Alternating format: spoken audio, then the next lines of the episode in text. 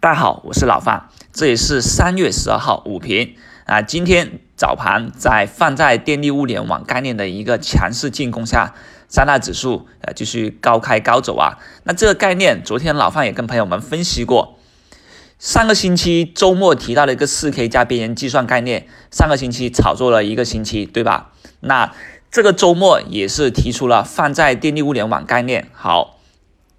我们就认为这个星期这个概念炒作有望延续，所以今天的一个走势呢，就判断了这个验证了这个判断的一个有效性了。而且这只是起步而已啊，今天才周二，那市场的一个炒作肯定是不停止的。另外还要值得留意的是，前期爆炒股又风云再起啊，比如说我们看一下东方通讯、银之杰、大智慧这些个股都企稳走高。而上午收盘之前呢，随着电力股的一个再度拉升，创业板指数啊持续上扬，上涨了百分之二点八。那创业板指数这么强，我们就得回过来看它一下了。我们看一下，从二月份到现在啊，二月一号放春节，然后呢，春节过后就是二月十一号开始开盘，直接创业板指数是跳空高开，然后期间连续出现了一些比较大的跳空高开缺口啊。二月二十五号又是一个明显的跳空缺口，对吧？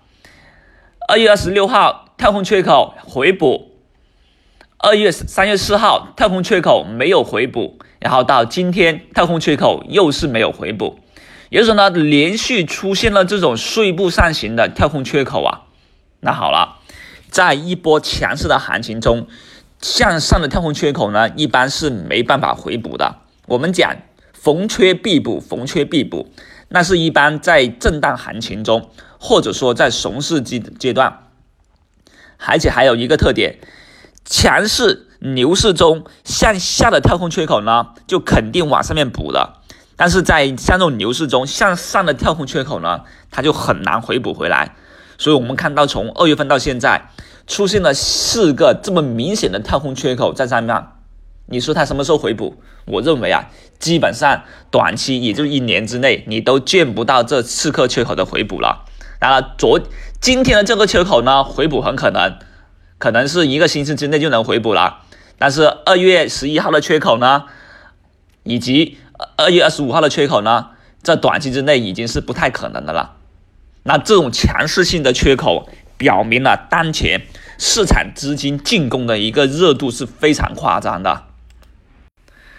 当然了，市场如此这么强，我们也不得不留一些信号。毕竟很多人都在担心，那这么涨的猛，我该不该买？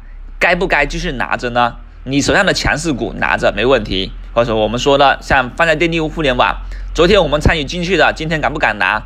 那肯定敢拿。但有一些信号我们也不得不去观察，对吧？像昨天涨停的票，今天连板的不到三成，这意味着炒持续。的这种失败概率啊是很高的。此外的话呢，鸡犬升天的行情一般不会维持太久。最近这一个月鸡犬升天行情，大家都在认为说 OK 都在涨了，但持续了这么久以后，市场的做多情绪高潮之后啊，还是需要去精选行业以及公司，找些靠谱的题材跟业绩拐点，还是要这样子去炒作的。除非说啊，我们就是专门。不管题材，不管业绩，我们就做超短线，今天进，明天出，打中龙头票啊！这也是老范比较喜欢擅长的事情。然后大多数股民呢，不是这样子去玩的。我们只是在分析整个大盘行情。当大多数股民他不是这样子玩的时候，就容易进入了专家的一个圈套了。我给你们拍拍糖吃，吃完糖以后，那就是要精选个股了。当然，我们讲，我们去操作热点。比如说上个星期炒四 K，这个星期炒物联网，那物联网我们还是怎么样，就是精选行业了，对不对？找靠谱的题材了，是不是？这就是炒作。而我们有些信号今天也看到个股火爆，可是量能也出现了一定的萎缩，北上资金也有撤退迹象，那就告诉我们近期啊，就不要鸡犬升天的这样子去玩法了，什么票都要乱买啊。此外，还有一句话是这么说的。散户的记忆只有七秒，一个涨停就能把之前的损失跟煎熬通通忘掉。那大智慧的这么涨停，是不是能把这个煎熬给忘掉呢？此外，昨天老范在分析，认为呢，我们去抢两个票，网速科技以及创维数字，对不对？那今天创维网速科技跌停附近开盘，盘中现在已经被拉红了，这是不是就我们所认为的回调以后资金的抢筹啊？那早盘我们挂个低点去接进来的话，那网速科技是不是就抄底成功了？这就是超短抢反弹的一种技巧。那这种技巧啊，很多时候当你的不敢追追高的时候，就可以去抢这种回调的反弹行情了。这也是老范在。技术分析里面有跟朋友们所分析的一种技巧，就是抢龙回头啊，这个更多的技巧，后面老范也会跟朋友们去分享。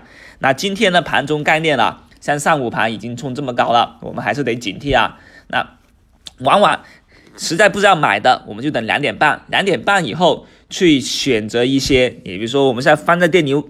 放在电力物联网的没有涨上去的股票抄底一个，明天冲高以后走，就这么超短玩一下也无妨。